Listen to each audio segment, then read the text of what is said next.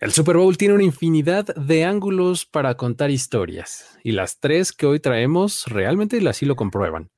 Primero vamos a hablar de ese grupo de personas que han asistido a cada uno de los 57 partidos, un grupo que desafortunadamente cada vez es más pequeño. Luego hablaremos de los boletos para el partido. ¿Cómo se reparten? ¿Quién los recibe?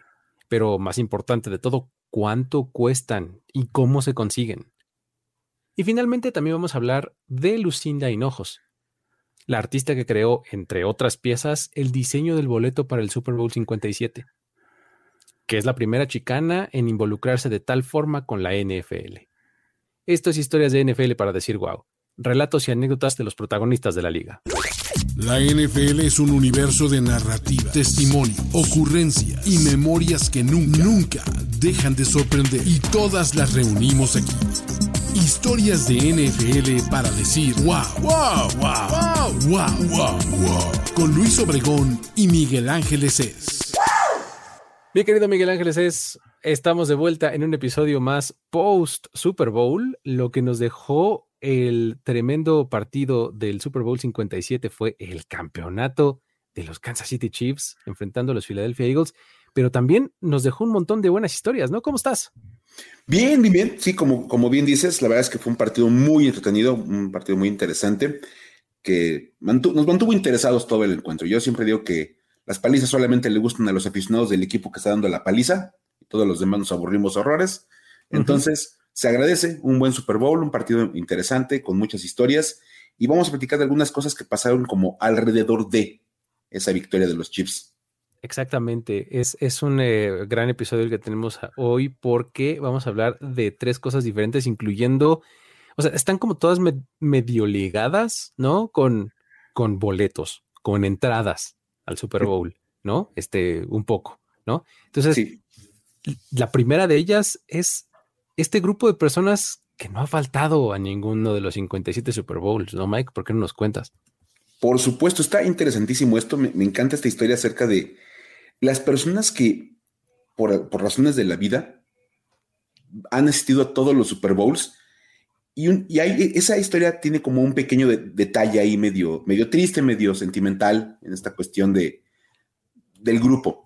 Hay un selectísimo club de personas que decíamos han estado en todos los Super Bowls previos y eso es una cosa que de verdad es impresionante. Imagínate nada más tener o sea, decir, yo he estado en, todos los Super Bowls que ha habido en la historia, en los 57. Increíble. Desde antes de que se llamara Super Bowl, yo ya iba. Sí, sí, sí. Ese es, como el, super hipster de la NFL. Total. Yo iba al Super Bowl desde antes de que se llamara Super Bowl. Oh, está impresionante. Y desafortunadamente este pequeño grupo se vio reducido en una persona menos. O sea, ya hay alguien que ya no pudo llegar al Super Bowl 57 no, no, no fue nada tan severo, pero resulta que Jerry Green, un reportero que había asistido a las 56 ediciones previas, ya no pudo estar en Arizona para este, este Super Bowl porque su salud no se lo permitió. Ah, ok. Este Green, de entrada hay que decirlo, tiene 94 años eh, y eso ya, pues obviamente conlleva un montón de cuestiones ahí eh, físicas su estado de salud ha, decaído bastante desde la edición 56. Y de hecho, él, platicó con la gente de The Athletic, ya ves que tienen un montón de contenido muy interesante. Claro, buenísimo. Y les, les comentaba, ¿no? Les dijo, bueno, vamos a ser sinceros. El simple hecho de llegar de mi casa al aeropuerto ya sería muy complicado. Wow. No, pues es que sí, ya está difícil, ¿no? Entonces dices, híjole, si, si para él ya sería como toda una travesía llegar de su casa al aeropuerto, Imagínate nada más moverte en el avión, llegar a Arizona, desplazarte ahí, pues, sería básicamente imposible. Dice que el, problema es que sus eh, habilidades motrices se han reducido mucho. Entonces, no, te, puedes mover, pues no vas a poder andar, andar como en el Super Bowl. Tú lo sabes perfectamente bien porque es como mucho caminar, ir, venir. Sí, sí, sí, sí. O sea, independientemente de, de que puedas, digamos, acceder a facilidades porque traigas una silla de ruedas, por algo por el estilo, de cualquier manera es un poco un problema. O sea, dentro del estadio hay que caminar mucho y demás. O sea, sí es, sí es difícil. Si está diciéndonos eso, pues creo que tomó una buena decisión, ¿no? Sí, sí. Eso sí, es una, cosa que hay que pues, estar contentos, es que intelectualmente sigue estando muy lúcido. Ok. él dice, estoy, estoy muy consciente. Es más, dijo que se encontraba ansioso por experimentar algo llamado ver el Super Bowl por televisión. Exacto. Esa cosa que la gente dice que hacen, que ven el partido en su tele. Yo ni sabía que lo pasaban en televisión. ¿A poco lo pasan por Claro. O sea, imagínate nada más, qué padre que a tus 94 años vivas una experiencia completamente nueva. Sí. Y que para todos los demás sea como el, pues, modus operandi tradicional, ¿no? La norma, ¿no? Pues sí. De hecho, él dice, y él siempre lo ha dicho, que en su opinión, el aficionado que está en casa siempre ve mejor el partido. ese es su análisis, como de, la verdad es que yo creo que los aficionados están en su casa, lo ven mejor porque tienen los close-ups, tienen las repeticiones. Dice, es una ventaja que los que vamos al partido en el estadio, pues no tenemos, no, no vamos a poder apreciar todo lo que pasa con la precisión que lo aprecian los que están en, sus casas viéndolo en, Tiene un gran punto. Tiene un gran, gran punto. El fútbol americano de la NFL está cada vez más pensado para la televisión. Eso sí podemos concederlo como cierto. Entonces, eh, cuando hace una afirmación así, pues creo que tiene algo de razón. Vamos, y, seguramente sería interesante ver qué dice en los próximos días, ¿no? Como de qué le pareció verlo en, tele. Sería bien interesante entrevistarlo para, preguntarle. y bueno, con esta ausencia de Jerry Green, se reduce el grupo de personas que han asistido a los 57 Super Bowls a 5. Ok, ok. Nos quedan 5 personas que han estado en todos los Super Bowls. Y pues para que no se queden nada más con el puro dato así, aquí ya saben que les desglosamos el dato. Por supuesto. Van las cinco personas que han asistido a todos los Super Bowls. Tres de ellos son aficionados, lo cual es impresionante. Eh, Don Chrisman. ¿Mm? Sí, dímelo si ahorita lo complemento. Ah, Ajá. Don Chrisman, Don Chrisman, Tom Henschel y Gregory Eaton. Ellos son los que se llaman el, Never Miss a Super Bowl Club, ¿no? O sea, que son un grupo de amigos, ¿no? Que van a cada año, ¿no? Y que han estado desde aquel partido de el Campeonato Mundial de Fútbol Americano, ¿sabes? Aquel, entre la AFL contra la NFL. el AFL, NFL World Championship, que pues ya sabemos, este, hemos contado, han estado desde ese hasta la edición 57.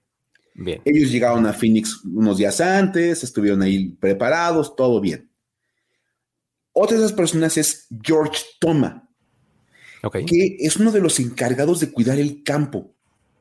es una persona que mm. trabaja para la liga, eh, trabaja como en el mantenimiento del, campo y ha estado en todos y cada uno de los Super Bowls en el trabajo de cuidar el campo, lo cual es muy interesante. Eh, hace unos días, no sé cuántos exactamente, eh, Jenny Rentas de New York Times sacó una historia sobre él exactamente. Si ustedes tienen chance, léanla. Está muy interesante porque justamente habla de este trabajo que realiza año con año, ¿no? Y que seguramente, bueno, pues hasta donde sabemos, ya estará comenzando a trabajar en la preparación del campo en Las Vegas, allá en el 58. Entonces, digo, nadie ha dicho que ya se vaya a retirar, entonces seguramente seguirá por el momento. Muy bien. Y la quinta persona es Norma Hunt, parte de la familia dueña de los Kansas City Chiefs ella ha estado desde la primera edición hasta la última. Lógicamente, ese año tenía como un interés doble en estar presente. De hecho, cuando enfocaban, ya saben ahí como el palco de la gente de los Chiefs y estaban todos los Hunt ahí festejando toda la onda al final. Ahí entre ellos estaba este Norma Hunt. Norma Hunt. Imagínate nada más también decir, pues ha estado en 57 Super Bowls, no se ha perdido ninguno, lo cual es, se comenzó yendo con Lamar Hunt. Sí. Ahí a los, a los Super Bowls. Y ya, bueno, cuando Lamar Hunt muere, ella se sigue con el, camino y, pues bueno, sobra decir que, se la pasó muy bien este fin de semana. Sí, no, pues sí, claro. O sea, tenía este, como dices, doble interés por ir y pues terminó con un festejo, ¿no? Totalmente. Así es, el tercer título de sus, de, sus chips. Perfecto. Pues ahí están las cinco personas que nunca se han perdido un Super Bowl. Eh, de, diferentes maneras. Eh, pero interesantes todas, ¿no? Unos trabajando, este, otros como aficionados, ¿no? Y, otros como, como contribuidores, como podríamos decir que es Norma Hunt. Así es. Ahora, vamos a lo que sigue porque esta está bien interesante. Yo siempre eh, tuve como la curiosidad de, de cómo le hace uno para ir al Super Bowl. O sea, eh, me, daba como mucha curiosidad el pensar, bueno, o sea, los boletos salen a la venta, voy y me formo a la taquilla, ¿no? Así como si esto fuera 1990, ¿no? O algo así, o, qué hago, ¿no? O sea, este, o bueno, este, estos, estos boletos que estoy comprando en un mercado secundario, ¿de quién eran? ¿O cómo? O sea, no le entendía yo muy bien hasta que encontramos unas buenas fuentes, ¿no? Este, también de Athletic, una vez más, al rescate. Este, escribieron un, artículo al respecto y este, de ahí podemos contarles estos datos de cómo se distribuyen los boletos, las entradas, a quién le tocan tantos, cuántos se venden y demás, ¿no, Mike? Sí, y está bien interesante porque la verdad es que esa explicación, yo cuando la escuché así como de, a ver, otra vez, y hasta me puse a sacar cuentas y dije, oye, si, da el 100%. Sí, da el 100%, exacto, yo también hice el Me puse a sacar cuentas así como, a ver, ay, sí, porque aparte de cuando empiezas con decimales, como que no, no confías. Sí, sí, sí. Pues aquí hay un, hay un perdido. 102.3%, ¿no? Ándale. O 99.75, y ¿dónde están? No, pero sí da el 100% exacto a ver, vamos a ir como explicando un poquito. Dicen, sin importar el estadio, porque bueno, cada estadio tiene su número de boletos eh, distinto, toma en cuenta como un 100% de los boletos. Exacto. O sea, eso es, vamos importante. a partir de ese principio. No es número de boletos, es porcentaje del total disponible, ¿no? Exactamente. o sea, primero que nada. Si el estadio le caben 80 mil personas, ese es el 100% de boletos. Si le caben 75 mil, es el 100%. Entonces, nada más como para explicar eso. Bien, bien. De inicio, los dos equipos que van a jugar el Super Bowl, en este caso el, ejemplo más cercano que es el del 57, fueron Chiefs e Eagles, cada equipo va a recibir el 17.5% de los boletos. Ok. Es decir, el 35% de los boletos van para los equipos que van a competir en el Super Bowl. 35 de cada 100. Ok, ok. Eso ya, ya es un buen. ¿no? O sea, ya es una muy buena cantidad. Ya estás abarcando un muy buen pedazo de los boletos que van a estar al estadio. Ahora, estos, estos boletos significa que se los dan a los equipos y ellos deciden a su propia discreción qué hacer con ellos, ¿no? Sí.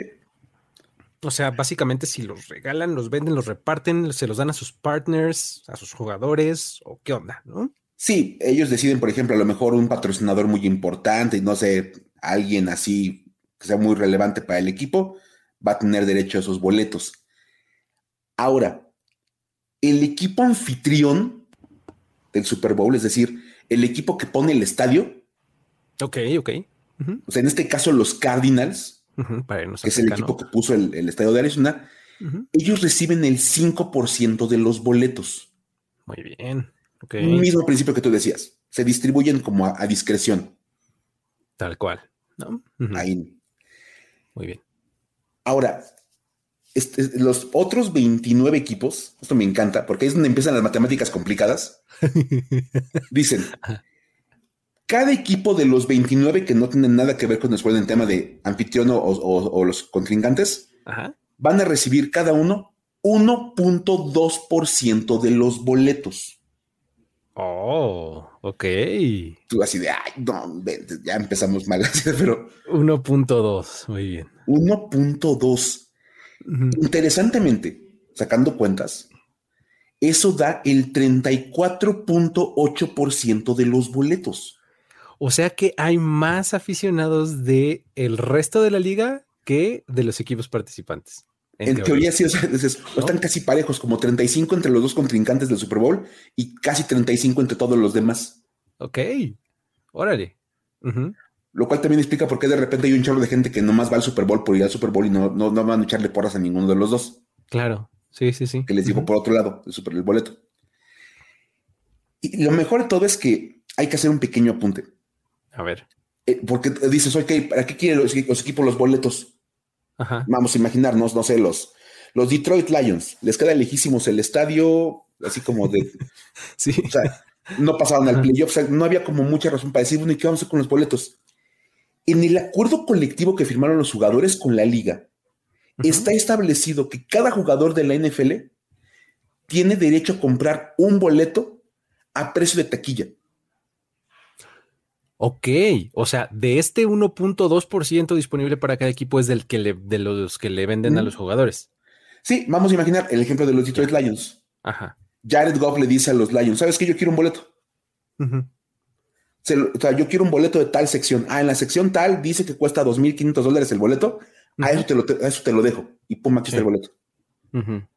Si el jugador dice yo no quiero nada, pues no tienen por qué vendérselo. O sea, simplemente pues, deja pasar la oportunidad. Ya, ok. Lo cual está muy bien, muy bien. También. Está bueno, sí, sí, sí. o sea, estaba medio en un problema, ¿eh? Porque imagínate que cada uno de los jugadores dijera, sí, yo quiero mi boleto. ¿No? Estaría bien padre. Fíjate llenar el estadio, meter todos los jugadores del NFL en el estadio. Sí. de entrada estaría curioso, pero no sé si alcancen, ¿no? Son, son varios miles de jugadores, o sea, la verdad es que. Pues sí. Vamos, Digo, porque vamos, son, como 1500, 1600 jugadores. Estás hablando de contrato colectivo. Eso quiere decir que aplica para jugadores de practice squad y aplica para todos los jugadores. O sea, no nada más sus, son sus titulares o estrellas. Sí, por supuesto. Y como decían en el artículo de Athletic, nunca saben si realmente, por ejemplo, a lo mejor vamos a pensar Tom Brady, que le dijera a los bucaneros, oye, yo quiero ir al Super Bowl. No le van a vender un solo boleto. Exacto, sí. Oye, Tom, pues nomás te toca uno por el CBA. Ay, claro que no. ¿Cuántos quieres? Pues, ¿Cuántos quieres? No, pues dame 15. ahí están. Ahora, eso es interesante. Sacando las cuentas entre lo que le toca a los equipos que participan, al equipo sede y a todos los demás equipos, ya solamente queda un 25.2% de boletos restantes. Ok. O sea, la cuarta, o sea, tres cuartas partes de los boletos ya se acomodaron entre los equipos. Entre los equipos, exacto. Y solamente queda un cuarto de los boletos. Ajá. Y esos son para la liga. Ok. o, sea, para la NFL. Ajá. Y la NFL va a utilizar como oficina el mismo principio de los demás equipos, a discreción. Familias, invitados, este, patrocinadores, así como de, oye, el presidente de Gatorade quiere ir al Super Bowl. Ah, pues toma, toma, dale cinco boletos para que vaya. Dale, eh, para él, su esposa y sus dos hijos. Sí, por supuesto. Ahí están los cuatro boletos. Ándale, algún, o, sea, algún invitado que tenga el comisionado, alguna cosa. Ahora que andan contando lo del flag football para los Juegos Olímpicos, yo diría, pues invites al, presidente del Comité Olímpico Internacional a que vaya al Super Bowl y le da sus boletitos. Por supuesto. Ajá. Pues, a fin de cuentas es como para la parte de negocios de la liga. Muy bien. Ok. Entonces. la cuarta parte. También es un buen, ¿eh? y lo más interesante es que después de que se reparten los boletos entre los equipos y la liga, el total de boletos que salen a las taquillas es cero. O sea, si yo quiero ir al, partido, no puedo. No, no hay, no hay un boleto en taquilla. no hay un boleto a la venta en el mercado primario, pues, o sea, no, hay manera de comprar un boleto. Nunca van a abrir la taquilla del, estadio y decir, venta de boletos para el Super Bowl. Ajá. Eso no existe. Eso no existe. Ok, entonces, una vez que la gente puede comprar sus boletos, ya están en el mercado secundario. ¿Cómo es eso? Eso es porque los boletos que cada equipo tiene y que la liga tiene y que distribuyen, terminan siendo vendidos en el mercado secundario. Vamos a imaginar, por ejemplo, los, los chips. Ajá. Tienen sus 17.5% de los boletos y le dicen a los, a, los season ticket holders, la gente que va a explotar la temporada, tú puedes comprar un boleto, tienes derecho. Yo lo compro, pero no voy a ir. Pero tengo derecho a comprarlo. Claro. y entonces lo pongo a la venta. A la venta. En el sitio, este, este, en el mercado secundario, que es como la reventa legal. Exacto. Sí, sí. Entonces, yo lo compré al precio que este marcaba en el boletito y yo lo pongo a la venta y pues le pido una ganancia. Sí, exacto. O sea, pon tú que yo pagué mil dólares por mi boleto, pero pues veo cómo está el mercado y digo, ah, mira, lo puedo vender en tres mil. ¿no? Por supuesto. y entonces los boletos que se venden realmente son en el mercado secundario porque la gente que los recibió o que tenía primera mano para ellos termina poniéndolos en el mercado secundario. Ok, ok lo cual es impresionante. O sea, de verdad te vuelve el cerebro pensar en eso de ningún boleto sale a la venta en taquilla. Ay, ay, Pues que sí, así como que te baja un poco el ánimo, ¿no? Así de, ay, me voy a ir a formar, ¿o ¿Cómo me voy a meter a mi página de a las tales horas? No. Es más, no hay. Parte de los boletos que tiene la liga de ese 25%. Ajá. Y de lo que manejan los equipos en sus respectivos eh, números, terminan en manos de las agencias que venden las experiences. Ahí está. Claro. Entonces, la NFL dice, ¿sabes qué? De mi 25, hay un 5% de boletos que se los voy a vender directamente o se los voy a entregar a las agencias con las que tengo un contrato para vender las experiences. el problema, fíjate nada más, es que las agencias van a vender el boleto, pero solo si les compras la experiencia. Por supuesto, no te voy a vender un boleto, pues ¿qué crees, no? Entonces, debes de comprar la experiencia que incluye fiesta, tailgate, quién sabe qué. Y el vuelo y todo. Y entonces, no, pagas los 3 mil este, dólares del boleto, pagas 150 mil dólares por toda la experiencia. Exactamente, de toda la semana, porque además te incluye una fiesta el viernes en no sé dónde. Y sí, sí, sí, sí, sí, Y según cálculos de The Athletic y de información que ellos tienen, cerca del 20% de los boletos del Super Bowl terminan con esas agencias. Ok, ok, bien. O sea, está impresionante eso. Y pues, obviamente, esto es el modelo reciente que la NFL maneja. Antes era como más tradicional de ponerlos a la venta en taquilla y pues que cada quien comprara lo que cada quien quisiera. Y los problemas que se presentaban eran los problemas tradicionales. Llegaban los revendedores, compraban 100 boletos y los vendían a lo que querían. Exactamente. Ajá. Entonces la NFL está tratando como de reducir esa parte de la, de la reventa ilegal. Ajá. Tratando como de manipular ellos un poquito la, venta, la reventa con este mercado secundario y las agencias de las experiencias, todo este tipo de cosas. Y entonces la única manera en que uno como aficionado de a pie puede llegar al Super Bowl es comprando el boleto en el mercado secundario. Exactamente, que está, como lo decías, perfectamente regulado tanto por las leyes de Estados Unidos como por la misma liga. Tienen partnerships con varios outlets, ¿no? Con Ticketmaster, con StubHub, con SeatGeek. Dependiendo del estadio, también muchas veces es con quién, a quién le dan prioridad y todo, ¿no? Pero pues, más o menos así es como funciona. Y ahí es, por ejemplo, donde ahora que estuve en Phoenix, me encontré con un, eh, con un vocero de StubHub, justamente, ¿no? Este, StubHub es una de estas, eh, una de estas plataformas en donde uno puede eh, comprar boletos y este, a ver, déjame, creo que tengo por aquí el audio. Nombre, presentación, cargo, etcétera. Cuéntanos por qué. Nicky Álvarez, portavoz de StubHub. Se llama Nicky Álvarez y un tipo además eh, um, que estaba ahí por Radio Row y que estaba pues yo haciendo otras cosas y me abordó directamente. Así, hola, oye, este, soy eh, vocero de StubHub. Este, eh, mm, este, estoy aquí para, este, por si tienen alguna pregunta, duda sobre los boletos y no sé qué. Y yo, ah, pues ven, siéntate. Justamente ya teníamos las ganas de hacer este programa. Le dije, por supuesto, vamos a platicar. ¿no? Entonces así fue como pude platicar este, con, con Nicky Álvarez y pues, pues lo primero que le dije, oye, a ver, necesito entenderle a StubHub de cero. A ver, cuéntame por favor. Y aquí esto fue lo que me dijo, ahí voy.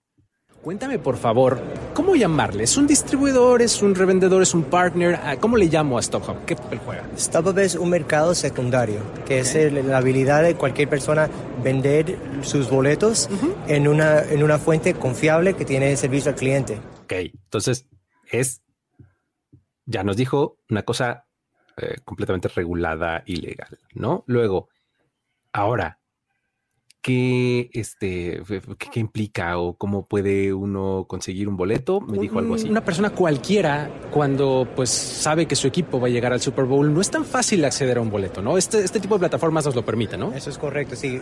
Con StubHub estamos ah, socios autorizados con la NFL, que significa que cada boleto que se vende en StubHub está 100% garantizado. Eso es solo eh, posible con el mercado secundario, porque ya que no todo es móvil, electrónico, no se puede comprar tiquetes eh, físicos en la calle, eso ya no existe. Ahí está lo que decías, ¿no? También un poco de evitamos el problema de la reventa, ¿no? que, entiendo que es como el punto que la NFL trata de, lograr con este asunto del stop hop, el no, liberar los boletos a las manos de los revendedores. a mí me tocó ir varias veces a algún estadio de NFL y pues buscaras y, llegabas así y te, atacaban así los revendedores, no sé, hey, tickets, tickets, no sé qué. Entonces, pues y ahora ya con los digitales, pues es un poquito más complicado. Y en el Super Bowl, entonces ya está todavía más. Ahora, aquí es donde entramos a lo, a lo, a lo interesante. Precios. ¿Cuánto cuesta? ¿No? Yo le dije, a ver, ¿qué onda con ese dinerillo? A ver, aquí eso fue lo que me dijo. Y, por ejemplo, este Super Bowl, edición 57, Arizona, comparativamente con otros años, eh, ¿cómo está el mercado? ¿Es, ¿Es, cierto esto de que cada año sale más caro o, no? Cuéntanos. Eh, eh, actualmente hemos visto que las ventas han subido en las últimas 48 horas y, hemos visto que los compradores siguen comprando hasta que se acerca el evento. Comparado al año pasado, los precios por medio está igual. Hemos visto que los precios siguen iguales más o menos alguna cifra que nos puedas dar algún precio promedio o el boleto más barato o el más caro? ¿Cómo nos puedes decir? El más barato ahora está en 2.900 eh, con el, un precio promedio de 6.800 dólares. Ok, ok, fíjate, no es, no, es, no es tan elevado como yo hubiera pensado. O sea, digo, sabía que era mucho dinero, pero pensaba que era más. 6.900 dólares el precio promedio. Que va con los números que dábamos en el episodio pasado. Exactamente. Precio promedio. Exactamente. O sea, quiere decir que, pues, como él mismo nos dijo, hay boletos desde un poquito menos de 3 mil, pero, pues quién sabe hasta cuándo se vaya, ¿no? O sea, pues, el doble de eso, ¿no? O sea, no sé, o sea, 7, 8, 10 mil dólares, ¿no? Dependiendo en dónde estés y de todo lo que te incluya, ¿no? Pero bueno, porque seguramente en StubHub también puedes encontrar ese tipo de boletos que incluyen el catering y que incluyen el no sé qué, ¿no? Eh, eso está interesante. Ahora, me, dijo una cosa que me voló un poco los sesos, que es, le dije, bueno, ¿y, todavía hay boletos? O sea, le dije, si ahorita quiero, si me, ahorita me animo, ¿se puede o no? Y más o menos algo así me contestó. Igual tenemos a casi 3.600 boletos aún disponibles, siendo jueves, y aún tenemos hasta 60 minutos después que el juego empieza, están disponibles para uno comprar. Ahí está afuera el gate, está esperando que el juego empiece. ¿Y cómo se comporta el mercado en ese, en ese momento? Está bien interesante porque ya empezó el partido y qué pasa con los precios de los boletos. Es como en cualquier otro outlet en donde dice ahora sí remate y todo se va al piso. ¿Es, ¿Conviene o no? Eh, depende, porque cuando hay bastante inventario, el precio está bueno. Cuando empieza a bajar el inventario, la demanda sube y el precio sube. So, hemos visto en algunos anteriores Super Bowl que el precio baja, otros que suben antes del juego y la gente se queda sin, sin boletos. So, uno siempre dice, si hay un precio que uno está ah, confiable para pagar, cómpralo ahora porque ya no sabes si va a estar mañana. Sí, es una apuesta, ¿no? O sea, a ver, juégatela, ¿no? Muy bien, qué interesante. 60 minutos después del partido todavía puedes comprar tu boleto, Mike. Eso nunca me lo hubiera esperado. Y, dices, yo la verdad estoy sincero, yo no pagaría ni siquiera el valor del boleto de taquilla por entrar una hora después. una hora después ya, ya te perdiste por lo menos el primer cuarto, ¿no? Pero cuando menos, o sea, vamos. Mucho más, pues sí. Ya estás entrando casi tirándole para ver el, medio tiempo, o sea, como que a lo mejor si quieres entrar a ver a Rihanna y no te quieres aventar todo el partido, pues llegas una hora después de empezar el juego, pero, es que, o sea, de verdad es rarísimo. Sí es muy jugarle al vivo, la verdad, o sea, porque no sabes qué va a pasar, realmente no sabes, o sea, como él mismo lo decía, pues obviamente es oferta y demanda, ¿no? O sea, hay menos lugares, sube de precio pero la gente no va a pagar por ver medio juego. No, por supuesto. El vendedor va a decir, no, pues lo que no quiero es que se me queden, por lo menos le, le bajo algo. Y entonces tú estás esperando como compradora que piense en eso para bajar, ¿no? Entonces, el clásico, they know that you know that I know. Pero, sí, y es un arriesgue, por supuesto. Totalmente, ¿no? Pero bueno, ahí está. Y, pues bueno, más de 3 mil boletos para el, jueves, que fue cuando platiqué con él, faltaban unos días, ¿no?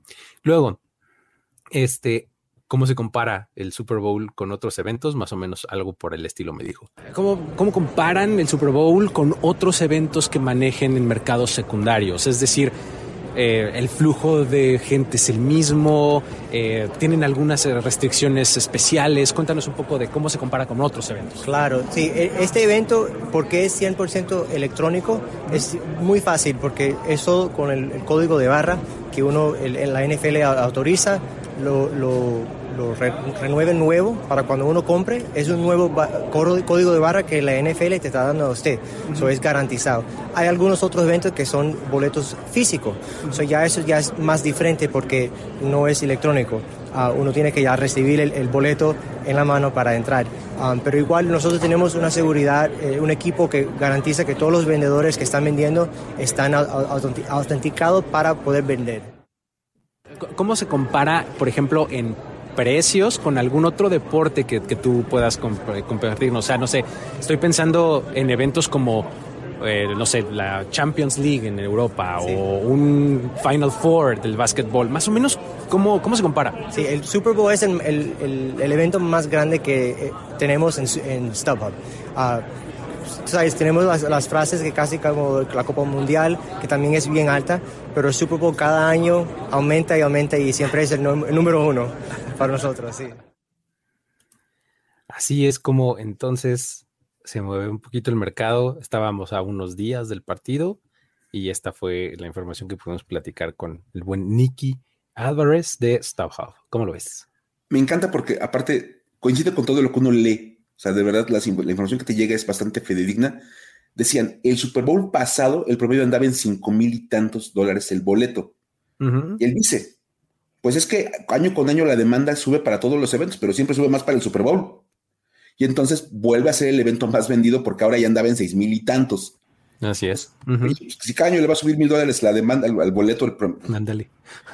Pues aconsejo vayan el próximo año porque es que en tres va a o empiezan a juntar mucho dinero de aquí a cuatro años para ya contemplen todo el incremento. Está Exactamente. Eh, gran, gran, este, gran historia esta de los boletos y cómo se reparten y demás, ¿no? Ahora, vámonos a la que sigue. Sigamos hablando de boletos, entre otras cosas, porque tengo que confesarte, Mike. Uno de mis highlights de este, de este viaje que hice al Super Bowl y de los días previos que estuve por allá fue el haber podido platicar con Lucinda Hinojos.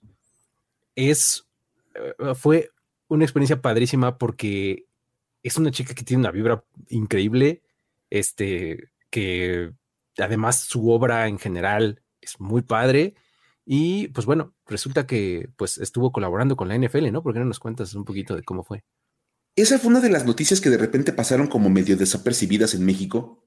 La NFL mandó un comunicado en su momento de la liga va a colaborar con la artista chicana, bla, bla, bla, y como que nadie lo peló. Así como que, ah, ok. Ah, Quedó más como para el mercado local de, Arizona, ¿no? Como era el impacto. Y resulta que es bastante interesante porque Lucinda Hinojos es la primera chicana e indígena, o sea, tiene raíces de ambos lados, que trabaja con la NFL. O sea, tener un trabajo ya directo en colaboración con la liga y nada más lo hizo en el Super Bowl 57. O sea, no, no fue como de para un partido de la temporada regular. No, no, no. El Super Bowl. Claro. Y era con una intención muy clara por parte de la liga.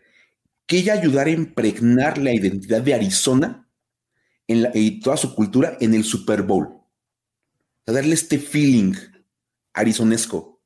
Y es que, ¿sabes qué? ahí te puedo, te puedo yo contar que noté mucho toda la identidad, o sea, toda la identidad gráfica, todos los eventos que había alrededor y demás, tenían mucho que ver con dos cosas. Uno, con, con la identidad de Arizona como tal, como estado y como paisaje y demás. Y la otra es con inclusión. O sea, todo este eh, empowerment a las mujeres, todo el empowerment a la diversidad sexual, todo el empowerment a este de afroamericanos, eh, a latinos, a, o sea, diversidad racial, pues Realmente hubo muchísimo en torno al, Super Bowl. Entonces, como que esto, una vez que lo, que lo ves, dices, claro, encaja perfectamente en, su narrativa, ¿no? Pero bueno, yo tenía mucha, mucha curiosidad de, platicar con ella y de hacerle varias preguntas, ¿no? La, primera eh, iba, iba en torno a, a, esta identidad de chicana que tiene, ¿no? Porque ella así se identifica, ¿no? Yo soy chicana, ¿no? Entonces, pues por ahí fue mi primera pregunta. Algo así me contestó. This chicana identity that you uh, have, how do you differentiate it? How do you identify it? And how does it uh, differ from being Mexican American? I don't know. Please give me Yeah. some light about that. Yes, okay, I love to. My mom grew up, um, you know, my mom's native and has uh, Mexican uh, roots, and my dad's Mexican. But, you know, for our Mexican American families, a lot of them grew up where they weren't allowed to speak Spanish in school. And so my mom didn't um, learn it, my tios didn't learn it. And so, you know, and when I went to school and grew up, you know, there was there was a community, the Chicano community, and the more I learned about what it means to be Chicano, is more I was more able to relate to, because to me, Chicano is being is a socially conscious Mexican American. Creo que en esa última frase se encapsula claramente, ¿no? Me encanta, bueno, desde el, desde el concepto previo de el crecer como chicano implica que, por ejemplo, no te dejan hablar español en la escuela. Exacto. O sea, tienes una raíz mexicana en tu familia, sabes que vienes de mexicanos, que el idioma de, de- de- de esa, esa parte de tu, de, tu, de tu ser es el español, y el mundo te dice no lo utilices. Ujú, ujú. Dice, entonces, mis papás no lo hablan y mis tíos no lo hablan, o sea, pero sabemos, somos mexicanos y no hablamos español. Exactamente. Es como este primer golpe cultural de verdad y que uno lo entiende cuando, cuando convives con la cultura chicana. Dices, es que pues, pues sí son paisanos, pero realmente no son paisanos. O sea, pero no, exactamente. pero Digo, no, o sea, la mejor prueba es esta entrevista que se tuvo que hacer en inglés Por porque supuesto. ella entiende español, domina algunas expresiones y algunas palabras, pero pues no puedes platicar con ella en español porque no habla fluido español. es una muestra muy clara. Efectivamente, es como el, el asunto de, eh, de- de tener esta como conciencia social, política y demás, ¿no? De, de- cuál es la situación de tu, pues de tu familia, de tu, la gente que es como, como tú, ¿no? Entonces tienen una identidad ahí como confusa, difusa al principio, ¿no? Cuando van creciendo. Es que tienes que entender, y de verdad es lo que me queda a mí de escuchar esta plática. Digo, tú me hiciste favor de compartirla para que la escuchara antes del programa. Ajá. Y a mí me queda este, esto parte, esta parte como muy clara de entiendo que, que no soy ni norteamericano como tal, el clásico descendiente del tío Sam, pero Ajá. tampoco soy completamente mexicano. No, y, y además este- agreguemos, este punto intermedio. agreguemos a la mezcla que tiene también raíces nativoamericanas, pues. ¿no? Entonces es una mezcla todavía más, este, como más rica, pues, o sea, con, con más Sí, ingredientes. ¿no? Con más ingredientes. Ahora, tienen, eh, eh, decía yo lo de la identidad confusa y difusa y algo, algo, algo por el estilo me contó. A ver, vamos a poner este clip. Not only that, like growing up, I like I was told I was made fun of for being native, and I was like, I'm not native. Um, you know, I, I was like really confused because I would grow up in my nana's house, my grandmother's house, and I'd see like my native cousins, and I'm like, but I thought we were. Wait, I thought we were Mexican. What's going on? You know? And so, what art has done for me, it's reconnected me to my culture. It has helped me learn more about who I am and where I come from. And I'm so proud to be indigenous. I'm so proud to be brown. And I'm so part, uh, proud to be, you know, Chicano. Una vez que lo abrazas, ¿no? Una vez que lo descubres y ya, ¿no? Y es como este punto de verdad, me, me encantó también. Él dice: Yo hablaba con mis primos, estoy de pronto es como de momento, yo pensé que éramos mexicanos. Exacto. O sea, así, O sea, ¿qué está para mí hablar, o sea, hablar en inglés y, com- y comer tal tipo de comidas, ser mexicano, o sea, pues, te descubres que no es cierto, que, que hay Después otra co- cosa. Después conoces a un mexicano y dices, ah, caray, no, pues no soy así, yo no, ¿no? soy así, o sea, hay, hay puntos que no comparto, pero hay cosas que sí, y entonces como esta parte de, pues entonces sí, pero realmente no, y me encanta este concepto del chicano, Sí, ya como sí. bien entendido. Sí, y es, lo ha llevado este, a, a, una, eh, a un activismo político y a un activismo social, ¿no? Ella por medio de, de su arte y demás. Entonces, eh, eh, algo, algo así también nos, nos comentaba de manera breve. on these like political issues, like what Cesar Chavez and Dolores Huerta fought for, and I felt very related to that because I am an activist, I am a community organizer, I do groundwork, um, and so that that title for me felt it resonated with me, and and then meeting other Chicanos, I was like, wow, I was like, okay, I see where I fit in, you know. Una vez que encuentras a otros, ¿no? Dice ella, dice ella, o sea, pues es cuando te identificas por completo, ¿no? Y eso lo lleva al activismo y a identificarte con estas figuras este, eh, tan icónicas como César Chávez, ¿no? De- de- de- por la lucha de, de los hispanos, ¿no? Sí, y al entender es efectivamente qué eres. Efectivamente, ¿no? Ahora, eh, también él eh, habla, habla mucho del este. de cómo lo puede transmitir a las siguientes generaciones, de este, si es chicana con X o chicana con C, ¿no? Porque ella a, veces escribe chicana con X en, vez de CH, lo escribe con X, ¿no? Entonces, este, eh, sí, hay como una razón para hacerlo y también habla mucho de cómo, de cómo ella platica con sus propios hijos eh, al respecto de esta identidad chicana, ¿no? A ver, vamos a hablar, vamos a ver, a escuchar un poquito de eso. A ver. You know, they, I think for the younger generations, um, they too don't have that that uh, education, you know, behind what it means to be Chicano.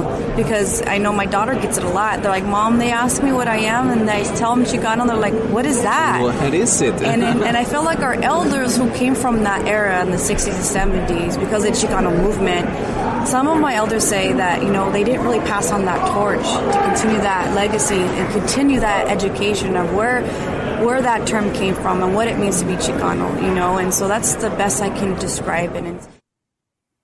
Sí, tal cual, ¿no? O sea, a sus hijos les preguntan, oye, este, ¿tú qué eres? No, pues soy chicano. ¿Qué es eso? Uh -huh. ¿No?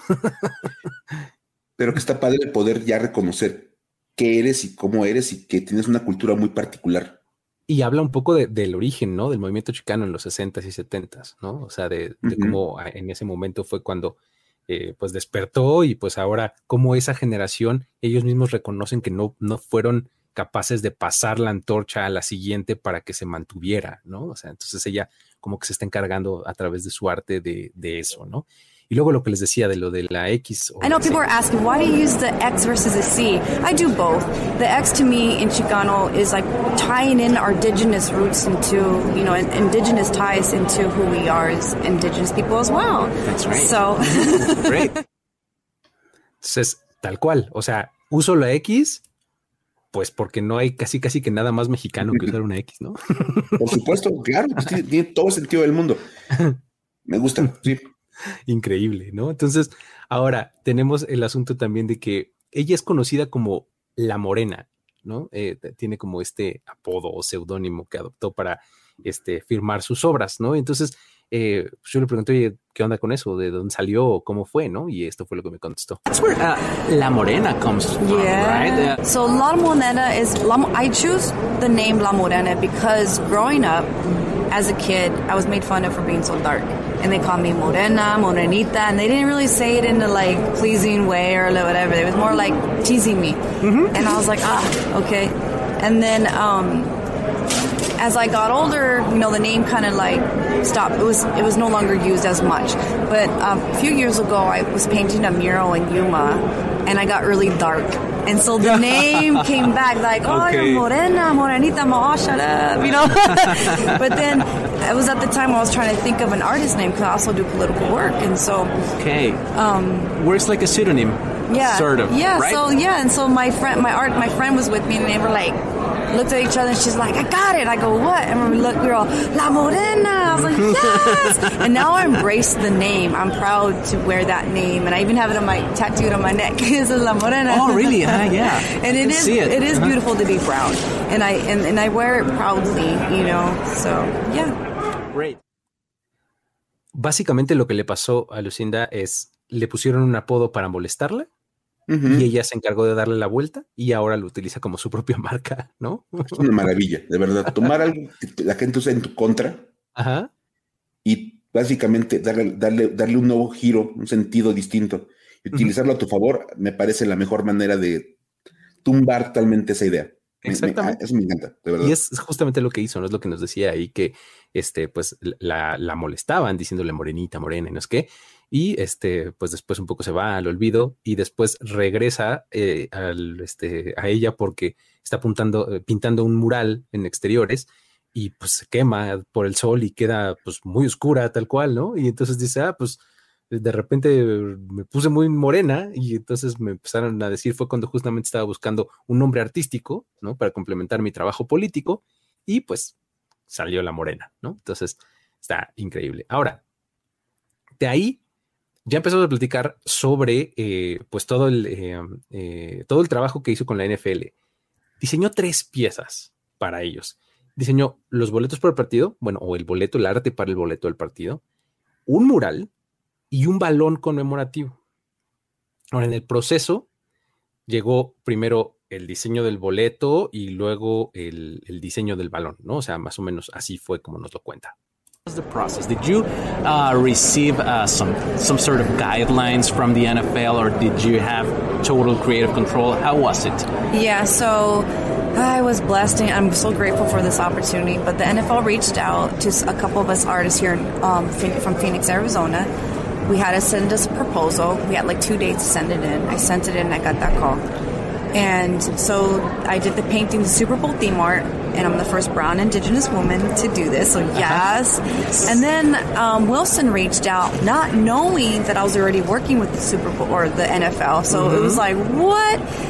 Um, they reached out because they just loved my work and had me design a super um, a Super Bowl themed football for them. And all these pieces were supposed to be digital work, but that's not really my element. And so I was gave them the opportunity to paint it, mm-hmm. and so I hand painted the Super Bowl ticket. It took me 14 days. Usually it takes me like a month to two months. So yes, I did cry. it was really hard, but I did it. And then with the Super Bowl uh, or with the football, I painted two uh, 11 by 14s, and each panel is like a side of the you know of the of the football, and it came mm-hmm. out so beautiful and they really balance each other because if you look at the, the, the, Super Bowl ticket and then the Wilson football, uh-huh. you can see that I the theme comes they balance each other out and they're you know it's beautiful. Increíble porque o sea, ella aplica, o sea, primero la, la, liga la busca a ella y a algunos otros artistas para ver quién hace el arte. Ella expone su caso, gana y luego por de manera independiente la busca Wilson, ¿no? o sea, digamos que todo se le fue juntando para hacer una, una, gran pues, dinámica para ella. Me encanta que le llega la NFL diciéndole va, el boleto, y Wilson dice, oye, quiero un balón. Por si alguien duda de qué tan, tanto impacto tiene ella como artista en el área de Arizona. Exactamente, eso te habla de que si estás buscando un artista y ella sale de inmediato y todos piensan en ella, pues eso te habla de que es un gran referente, ¿no? Sí. Y pues bueno, en términos generales, el, este, el diseño del, del boleto, ahí podemos encontrar un poco el, trofeo Vince Lombardi como elemento central y eh, como que está como reflejado este, las montañas de White Tank, ¿no? que este, es detrás del estadio del State Farm Stadium, ¿no? que es el estadio de los Cardinals. Y a cada costado de este trofeo, sobre estas montañas, puedes ver a un, fancy shawl, que es un bailarín, y del otro lado un bailarín azteca, ¿no? Eh, esto en términos generales. Y pues bueno, además a cada costado del trofeo también este, encuentras algunas otras cosas. Y eh, digamos que ella, cuando le pregunté así como, oye, enséñame y cuéntame un poquito más, nos dio mucho más detalles. Me gustaría que lo escucháramos. Aquí vamos. Walk me through it. What can I see? What can I found? What's the most important part of it? The for me, Um, yeah, the, for the sport of the game, the, obviously to you know the NFL, the, the most important thing is the trophy. But to me, it's that re- representation of my indigenous uh, community, including from the land. You know, I, I, have spent some time out in Salt. I spent some time out in Salt River, the tribal side, along okay. with my friend Amson, who's Akamo Atam. And for several years, I've been learning and reconnecting and learning about my homelands. You know, because I am Atam descendant, and so the elements from the that I incorporated into this painting are from the desert, from the on Akamo Atam Divwet, what means Salt River um, land and you got the cactus bear, you got the nopales, you got the the lizard, and the autumn basket on the left. And so these these plants are not just you know a nopales or a cactus bear. These are medicine. These are they have their plant life, and they're our teachers, you know. And I learned from them, from eating them, knowing that there's medicine, to seeing you know learning from the spirit of these plants because there's a lot of teachings, and it's really important for us to because the land will heal us, you know, spiritually, physically, you know, from eating and from being out there. And then the hummingbird, I've been so it's the hummingbird is, has a huge significance in my life since I was a little girl. They always bring like important, like significant people into my life. Um, they show up when things need to be validated for me And uh, so, you know, in the Aztec culture, we call them Huitzilopochtli. Mm-hmm. And then in, you know, in to me, they, the Aztec culture, they, they were warriors that fallen that were reincarnate into hummingbird.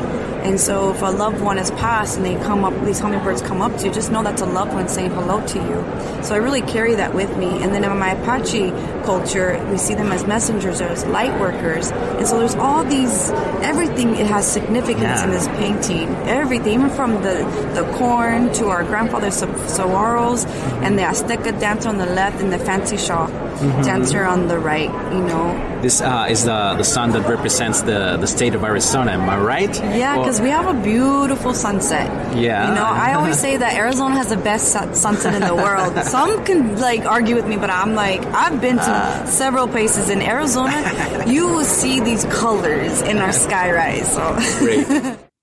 Increíble la cantidad de detalles que tiene, ¿eh? Sí. O sea, y que te las explique el artista, no hay nada mejor, ¿no, Mike? Es que básicamente ella, ella te puede explicar por qué pone cada una de las cosas. Ya hablabas de los bailarines. Me encanta el tema de poner este- estos cactus, este tipo de cosas, los nopales, dice ella, Ajá. tal cual, porque dices, ah, claro, Arizona, desierto, los, los pone pues, para representar que es desierto. Y te dice, es que no nada más te los comes, es que es medicina. Eso está increíble. ¿no? Automáticamente, ¡fum! Da un giro toda la imagen de, wow, no estaba contemplando eso. Sí, y, y ella dice, yo los he comido y yo los he usado como medicina. Yo, yo entiendo todo lo que representan. Y para la gente que vive en zonas donde está el desierto, donde están los cactus, saben todo lo que representan esos cactus, más allá de simple decoración visual. Exacto. Sí, entonces sí, sí. O sea, Cambia y tiene, tiene un fondo y tiene un montón de cosas. Y entonces ya como que ves, el, ves la imagen y ustedes pueden buscarla en, en- redes, esta imagen del boleto del Super Bowl, y dices, wow, claro, ahora y es que entiendo por qué pone todo esto. montón, Tiene un montón de cosas. O sea, además de esas dos que son el cactus y los nopales, o sea, están de, de- del lado izquierdo y derecho respectivamente, te habla de que si los del maíz, ¿no? Que está atrás, que está como al mismo tiempo como simulando medio un campo de fútbol, pero pues es una- en realidad una plantación, ¿no? Y luego el humming- este, el colibrí, pues, ¿no? Y, y que dice que el colibrí en su eh, en la cultura es este una, un, un alma caída de un guerrero que viene a decirte hola, ¿no? Ujú. Este, increíble, ¿no? O sea, y luego eh, atrás ves el- eh, la puesta de sol y te habla de cómo Arizona tiene las mejores puestas del- de sol del mundo, ¿no? Y te- la verdad es que sí están bien padres, ¿eh? O sea, los dos, tres días que pude ver una puesta de sol allá, híjole, qué cosa los colores morados y rosas y demás. O sea, es una cosa muy impresionante los- las puestas de sol ahí en, en Arizona. Pero bueno, luego, de ahí, este, aparte, eh, pues digo, no sé si recordemos, pero van 57 Super Bowls y el logo del Super Bowl y los boletos del Super Bowl siempre son un tema, ¿no? O sea, Ujú. hay hasta colecciones, ¿no? O sea, de Sí, lo por supuesto. icónicos, ¿no? Gráficamente que se, que se vuelven eh, estos, eh, estas piezas, ¿no? Eh, realmente uno, pues eso, puede encontrar coleccionistas que, que tienen ahí nada más por este, pues por la pieza de diseño, ¿no? Por la pieza de arte que puede representar. Y entonces, pues yo tenía ganas como de, de que me dijera, oye, este, pues en algún momento los viste, los, este, los consultaste o de plano te fuiste derecho, ¿no? Y algo así fue lo que me contestó. There's um, a lot of history around the Super Bowl tickets. Yeah. Did you have any input? Did you have any references, influences, or, or of that uh, rich history? Yeah, so they the the when I started sketching out the design and doing the digital design, there was a lot. Uh, we did go back and forth. There was certain elements that they wanted to incorporate in this ticket, especially to honor the history of NFL and the sport um, and the football and the sport of the game, and then also, and so what I, you know, what I did is I wanted to Uh, we painted the, the trophy as the hero of the piece. And you know, I've never painted a trophy in my life. I've never. I, I don't. I do portraits, and so they wanted me to. They asked me to treat the trophy like one of my portraits, and that's exactly what I did. You know, and I wanted to be more to celebrate the game of football because you know, the ticket to me is at that center point where Super Bowl game is more than just a game. You know, it's a, it's a place where everybody unites, no matter your cultural background. The politics are left out the door, and we're able to celebrate and just enjoy the game of football. So, yeah. That's great. Luego tienes, de ahí se expande, ¿no? La obra hacia el mural, ¿no? Que este, el mural está en el Monarch, Monarch Theater, que está ahí como a la vuelta del Convention Center, en donde estuvimos en, la zona de medios, en, en, el centro de la ciudad de Phoenix. Y eh, para este mural lo, que está increíble es que contó con un grupo de artistas que ella misma contrató, seleccionó, pero todos son de ascendencia nativa americana. Entonces, eh, un poco de eso y de cómo se hacen llamar el Sky Rising Creative Society, este, nos habla eh, un poquito en este, en este fragmento. Listed uh, uh, in the Monarch Theater, uh, what does it mean to have your art displayed right there at, at that iconic place of the city? So I'm very happy and excited that um, to be also doing the this, the third part of this whole thing is the uh-huh. mural.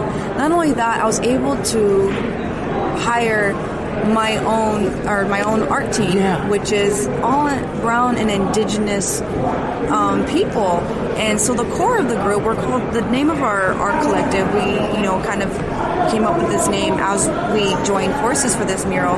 Is uh, Sky Rising Creative Society, okay. and the core group is myself, uh, Yuke, who is uh, from Guadalupe, she's Yaqui and then Cece, who is from San Carlos, she's Chiricahua Apache, and then Unique is from is Navajo, and she's from she's uh, indigenous design. Mm-hmm. Um, that's her business, and then she's from Kuikia, and then we have Ash, who is running around here somewhere, and she's you know she's also indigenous, and so it just means so much to be able to be come in these spaces and bring your community with you, plant these seeds for gener- future generations. Because us kids growing up, we didn't have these role models. Well, you know, we didn't grow up seeing, um, and you know, brown and, and, indigenous people on walls. We saw blonde hair, blue eyes, and you know, yeah. and we thought that was right. But that, you know, that's part of cultural assimilation. So this is re- a form of reclamation. We're reclaiming what was taken from us and putting them on walls. You know, and it's huge for our communities, and that's why um, I've been receiving messages and shout outs how proud our my native community and my you know Mexican Mexican American communities are because they see themselves in this piece, and it yeah. feels like they're they you know they're being seen for the first time, and they can relate to it. They can see you know from the the Apache woman, you mm-hmm. know, and from the elements of the land, and they're just so proud. ¿Qué tal? Esta, esta fue también de, de mis favoritas, la parte, porque dice algo así como, este, esta es una pieza para reclamar, ¿no? Lo que, lo que hemos perdido, ¿no? y me encanta que aparte es como una visión desde otro punto del boleto. Está increíble eso. También se, lo, se, lo, se, lo, hice notar yo. O sea, le dije, oye, siento como que si ves el boleto de frente, como que te haces un paso a la derecha y verías esto. Y me dijo, totalmente, es cierto, es una continuación del boleto, ¿no? es como, básicamente, esto es Arizona. Ajá. Y si ves el boleto, lo ves desde una perspectiva, y si lo ves desde el mural, lo ves desde otra perspectiva, pero sigue siendo Arizona. Exacto. Sí, sí, sí. Sí, y este, la parte este, impactante también de esta, de esta parte de la plática es que te dice, pues es que nosotros crecimos viendo eh, eh, cabello rubio y ojos azules, ¿no? En, en, las paredes y en la publicidad y en todos lados. Y pues nosotros pensábamos que eso era lo normal, pero pues pues nosotros no somos así, ¿no? Entonces, poner este tipo de, representaciones, porque el mural, si ustedes lo buscan ahí, igual en, Google, van a darse cuenta de que en primer plano hay una mujer apache, ¿no? Ahí trabajando en la tierra y demás. Entonces dice, pues así sí somos nosotros los que estamos poniendo eso. Entonces es una forma de reclamar, ¿no? Este, pues nuestra existencia y nuestra representación, ¿no? O sea, eh, increíble la parte del mural. Y pues bueno, finalmente está este, a final de cuentas es un mural de más de 5000 pies cuadrados. Sí, impresionante. Es muy, muy grande. Este lo, pintaron, decía hace rato, en algo así como 21 días, ¿no? Este. Sí. que aparte dice, o sea, siempre te tarda como un par de meses y ahora te dijeron, oye, tienes como 15 días para hacerlo. ¡Wow! Exactamente, ¿no? Y este. Y pues bueno, es este. Eh, como, como lo logra, ¿no? llega a, a un proceso creativo pues en conjunto con todos los demás. Creo que tengo uno más del mural, a ver, vamos a ponerlo, espérame. I'm just so happy. I'm so proud of the team because this mural we did it in 21 days. It's it's five over 5,000 square foot total area, and it normally something like that would should you know literally take about a few months, but we did it in 21 days. And we worked 10 hours to 16 hours, and, and a lot of it was, you know, some some of us some of the muralists first times working on a big project like this. And so there was logistics but we all pushed through. We, with prayers we had you know we had my maestra patricia Securendera. she came and um, blessed the wall blessed us. She had us call in our ancestors to step in and to work through us and that was powerful. Then i had my friend amson come fan us off you know and bless us as well. And then we had Winsler nosey actually do the closing ceremony the blessing for the mural. And oh man, it's just been very, it's just like, wow. ¿Qué tal eso? O sea, se necesitó más que técnica artística para poder terminar la obra, ¿no? es que, no, y de verdad, o sea, y no nada más para terminarle en el concepto de terminar el mural y terminar todo. Me queda claro que esta, esto que estamos viendo o que se puede ver en, en, el mural y en el boleto y todo eso, no hubiera sido posible nada más convirtiéndose a cualquier persona. De verdad. Creo que ese es el valor de esto, o sea, que por eso es tan importante platicar acerca de, la morena de, Lucinda, porque ella tiene como toda una razón para poner todo lo que pone y ella, como dice, ella sabe que requirió de mucho más que mera técnica para llegar a esto y eso es como el valor que le da a este trabajo. Sí, básicamente lo que dice es tuvimos que este, eh, traer a algunos, este, algunas personas como iniciadas en el asunto para que bendijeran la pared, para que, para convocar a nuestros ancestros, para que trabajaran sobre a través de nosotros, de nuestras manos y demás. Y una vez que terminamos, eh, pues bendijeron el mural y demás, o sea, como para realmente darle todo este cierre espiritual que también tiene, ¿no? Increíble, una cosa padrísima.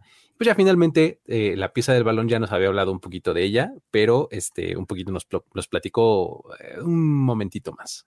What can we find there? I, I, I also remember there is a hummingbird there. Yeah. So on the Wilson football, you'll see that I actually uh, painted on one panel the hummingbird, mm-hmm. and then in the background of the hummingbird, you'll see some bits and pieces from the Super Bowl ticket. So you're okay. gonna, it's like little egg, it's like an Easter egg hunt. You're, you're gonna find some elements that you see in the painting. So that's great. Sí, como rescata este rescata elementos, ¿no? Tanto del, del, boleto como del mural y los pone en el balón, ¿no? Manteniendo como esta unidad en toda la idea de lo que hace. Y está padrísimo. Sí, increíble. Pero bueno, así fue como eh, realmente tuve una de las pláticas más interesantes, realmente más, más interesantes de toda mi estancia en Phoenix. Este, estuvo bien padre poder platicar con los indígenas. O sea, además, anécdota rápida. Esto fue el viernes. Eh, previo al Super Bowl. El domingo, estando en el estadio, estaba el partido y ah, todavía no empezaba el partido, estaba yo caminando hacia algún lugar, ya no me acuerdo, y de repente alguien me toca en el hombro, hey, volteo y era ella. me la encontré en el estadio y me dicen, hola, ¿cómo está? Ah, ¿qué onda? ¿Qué Entonces, increíble. Le dije, ah, vamos a tomarnos una foto, nos tomamos una foto ahí en el estadio, este, padrísimo, ¿no? Pero bueno, este, me hice fan de, los Indinojos. Este, espero haya podido transmitirlo correctamente. Pero bueno. No, sí, sí, sí. Muy bien, pues entonces vámonos a, eh, con esto cerramos las historias y vámonos rápidamente a los datos para decir wow. Datos para decir wow. Tenemos, Mike, datitos que nos dejó el Super Bowl. Venga, vamos a aventar el rapid fire de datos para decir wow. Venga. Ahí les dan unos datos para que platiquen estos próximos desde el Super Bowl, porque aparte es, el tema de conversión todavía. Claro. Me encanta que ¿Viste el Super Bowl? Eh, sí, así de tal vez. Entonces, nada más. Vamos a empezar con uno de los nombres más importantes de este partido, el mismísimo Patrick Mahomes, que ya tiene un currículum bastante impresionante, mi estimado Luis. A pesar de que apenas completó su quinta temporada como titular, ya cuenta con un palmarés que le envidiarían veteranos de 14 temporadas. Sí, totalmente. Pero ahí te van nada más. ¿Qué ha sacado Patrick Mahomes en su carrera en cinco años de titular? Un premio al ofensivo del año. Ajá. Cinco llamados al Pro Bowl. Ajá. Tres All Pro. Ajá. Nada más. dos MVPs de temporada, cinco temporadas con al menos 12 victorias, o sea, todas. O sea, exacto, todas. Ha llegado a la final de la AFC cinco veces. O sea, todas otra vez. Todas. De esas ha pasado al Super Bowl tres veces. Ajá. Tiene dos victorias en el Super Bowl. Y en ambas ocasiones fue el MVP del partido. No, es que es una eficiencia así enferma, ¿no? sí, es que, a ver, si piensas que ha, estado, ha sido titular cinco temporadas y ha llegado a cinco finales de conferencia, ese es el punto donde llega a terminar más pronto su temporada. Exactamente, sí, sí, sí.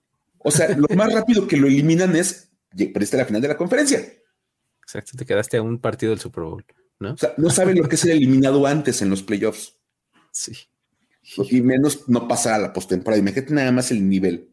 Sí, pues con 12 victorias por cada temporada también, o sea, está impresionante, ¿no? Ahora, también esto hace que se meta a un selecto club, ¿no? Porque eh, hay que mencionar que al ganar su segundo Super Bowl y obtener el MVP de la temporada por segunda ocasión, se une a un grupo de personas que han, lo han conseguido eh, un par de ocasiones, ¿no? O sea, tanto dos Super Bowls como dos MVPs de temporada, hay bien poquitos que lo han logrado. Ahí te va el, grupo.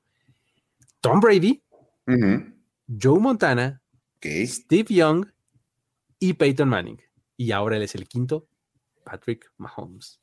No inventes. Tienes que pensar que a Peyton Manning le tomó literalmente toda su carrera hacerlo. Sí, porque Peyton Manning ya el segundo Super Bowl fue en literalmente su último juego. Exacto, ¿no? O sea, Entonces, está muy impresionante que el tipo a las cinco temporadas ya lo tenga, ¿no? Pero bueno, también fue un, Super Bowl de, de, rachas que llegaron a su fin. Sí, porque, a ver, hay varias cosas que ya sabes que siempre aventa uno como datos de si el jugador logra tal cosa, nunca gana el Super Bowl. Ajá, Y una de esas era que hasta el domingo, antes del partido, decían, si un coreback, un es el líder pasador de la liga, no gana el Super Bowl. Y nunca había pasado. Es más, hasta antes del Super Bowl pasado, solamente seis corebacks habían sido líder pasador de la NFL que habían llegado al Super Bowl ese año. Solamente seis veces. Y los seis lo habían perdido. Baiteman. Dan Marino en el Super Bowl 19. Ya. En el 36. Rich Gannon en el 37.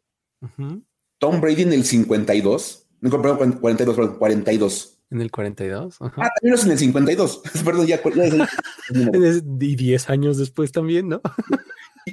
Eso nada más como pausa, es lo que, lo que hace cada vez más absurdo el tema de Tom Brady. Sí, exacto. Fue líder pasador del NFL y llegó al Super Bowl en el Super Bowl 42 y en el 52. Exacto. Y las dos, y las dos veces lo perdió. ah, ok, esas cosas. Y el otro es Peyton Manning en el Super Bowl 48. Ok, ok, ok. Todos ellos habían sido líderes pasadores y habían perdido el Super Bowl y eran los únicos que habían logrado llegar. Todos los demás líderes pasadores de la liga no llegaban ese año. Entonces, Patrick Mahomes es, el primer coreback en la historia del, Super Bowl en ser líder pasador de la liga y campeón del Super Bowl ese mismo año. Wow. Increíble, ¿no? Ahí se rompió esa rachita. Y hay dos más, ¿no, Luis? Sí, tenemos ahí también la última vez que el MVP de la liga ganó el Super Bowl, ¿no? Esa fue en 1999, ya tiene rato.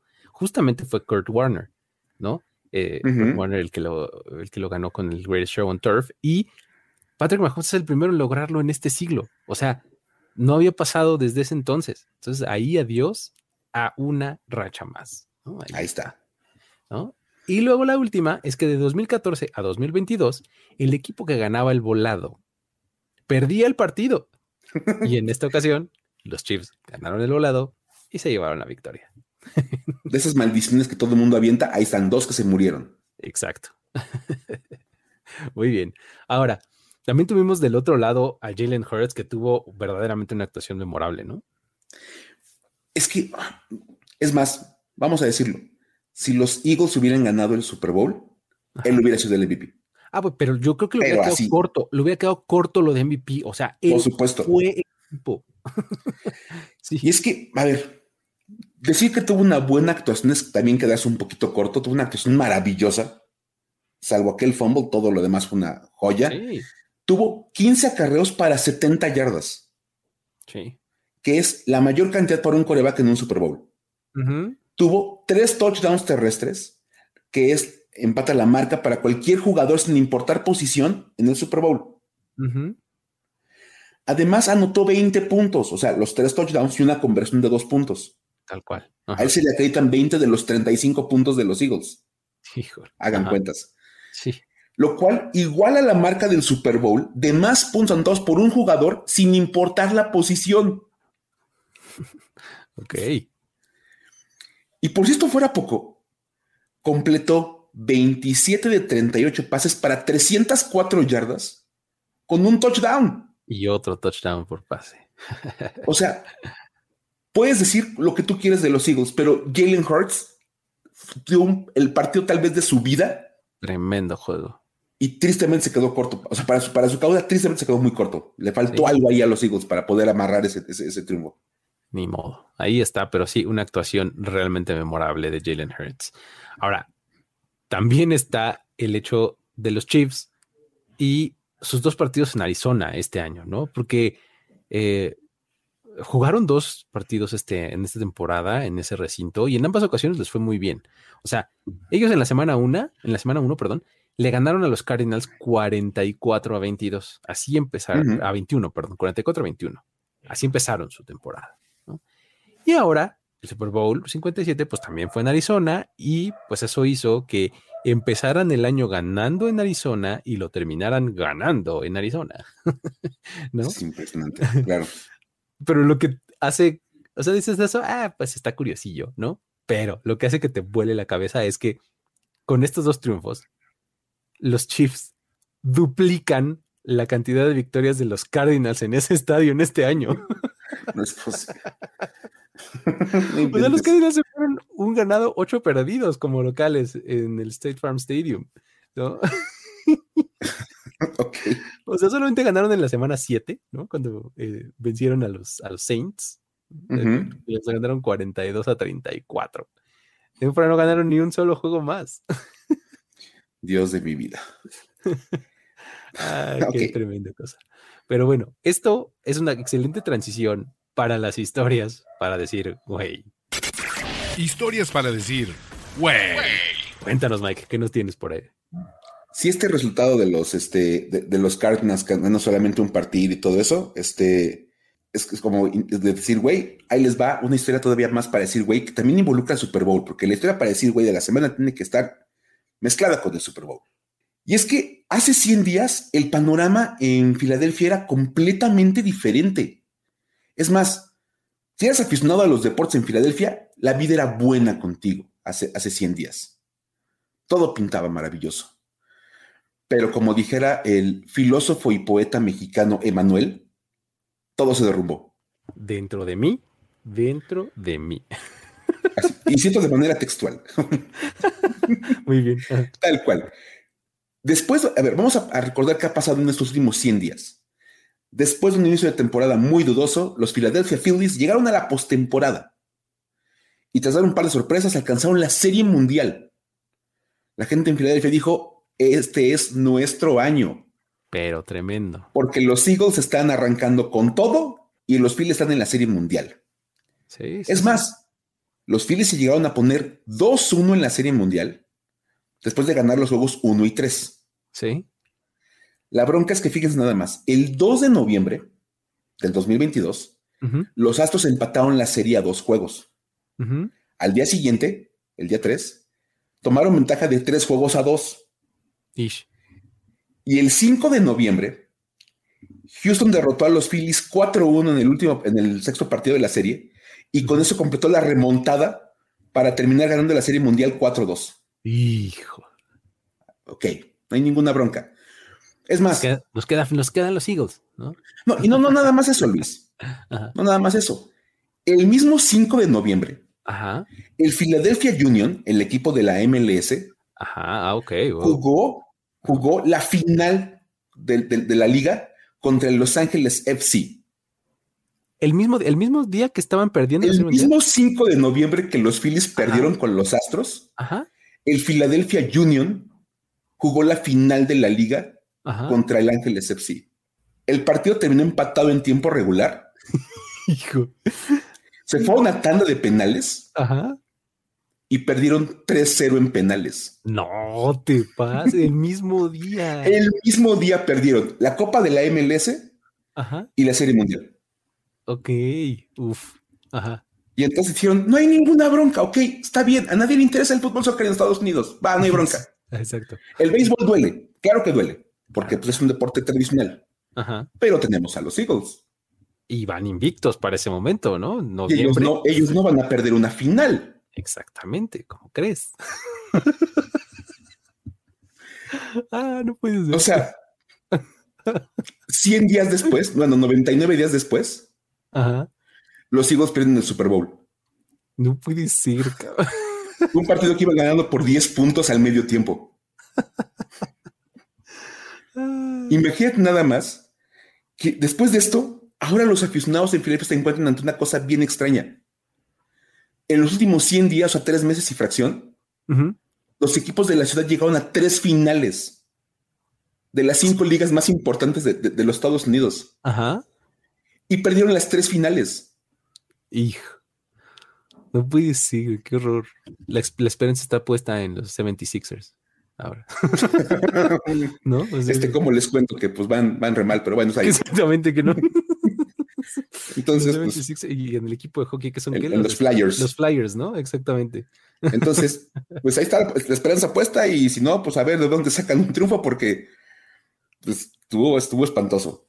Y sí, la verdad, después dices, imagínate nada más Que como ciudad pierdas tres finales en 99 días. qué horror. No, sí, sí dices, güey. Güey. sí, qué cosa. Pero bueno, muy bien. Pues ahí está nuestra historia para decir, güey, de esta semana y también ahí está nuestro programa de esta semana. Sí. Para que ustedes eh, lo disfruten, lo compartan, se suscriban, eh, denle eh, estrellitas en la aplicación de podcast de su preferencia. eh, en Apple Podcast ahí están también los comentarios, échenos ahí una reseña para ver qué les parece. Y pues nada, ahora sí, la semana pasada me adelantaba yo, me anticipaba yo a lo que ahora sí es real, que vamos a tomar un par de semanas de descanso, ¿no? Este, para ponernos unos pepinos así en los párpados y que se nos inflamen los ojos, ¿no? Porque pues ya este, hemos consumido y hecho y demás, este, demasiado fútbol, entonces vamos a desintoxicarnos un poquito, por lo menos yo, no sé si tú, Mike, pero yo sí. Yo no les puedo prometer nada porque, bueno, si a mí me siguen en mi cuenta de, de Twitter y en Ajá. mi canal de YouTube, Pues- saben que yo soy un aficionado del fútbol americano y me voy a poner a ver la LFA en un par de semanas y todo ese tipo de, la XFL y todas esas cosas. Ok. Entonces, es- nada más descansaré de platicarles historias. muy bien. pero- ¿En, pero lo dónde demás- pueden, en dónde pueden encontrar ese contenido? Cuéntanos. Si me siguen en Twitter, arroba F-escopeta, y en YouTube, si le ponen formación escopeta, aparece un canalito ahí de YouTube y pues con todo gusto pueden darle suscribir y ahí me van a encontrar platicándoles de más cosas. Buenísimo. Ahí está, para que ustedes no se queden en la seca, vayan por allá. También, eh, obviamente, en primero y diez va a seguir. El que va a descansar solo soy yo. este, pero bueno, eh, con eso nos despedimos. Muchísimas gracias a todos por haber estado por acá a lo largo de toda esta temporada 2022. Esperemos encontrarnos por estos rumbos u otros diferentes eh, o adicionales durante la próxima temporada. Nos vemos. Pásenla bien. Bye bye. Esto fue Historias de NFL para decir wow, wow, wow, wow, wow, wow, wow. Los relatos y anécdotas de los protagonistas de la liga directo a tus oídos. Conducción. Luis Obregón y Miguel Ángeles es. Voz en off y diseño de audio Antonio Sempe. Una producción de primero y diez para NFL. Okay, round two. Name something that's not boring. Laundry? Ooh, a book club. Computer solitaire, huh? Ah, sorry, we were looking for Chumba Casino. That's right. ChumbaCasino.com has over 100 casino style games. Join today and play for free for your chance to redeem some serious prizes. ChumbaCasino.com. No purchase necessary. Where prohibited by law. 18 plus terms and conditions apply. See website for details.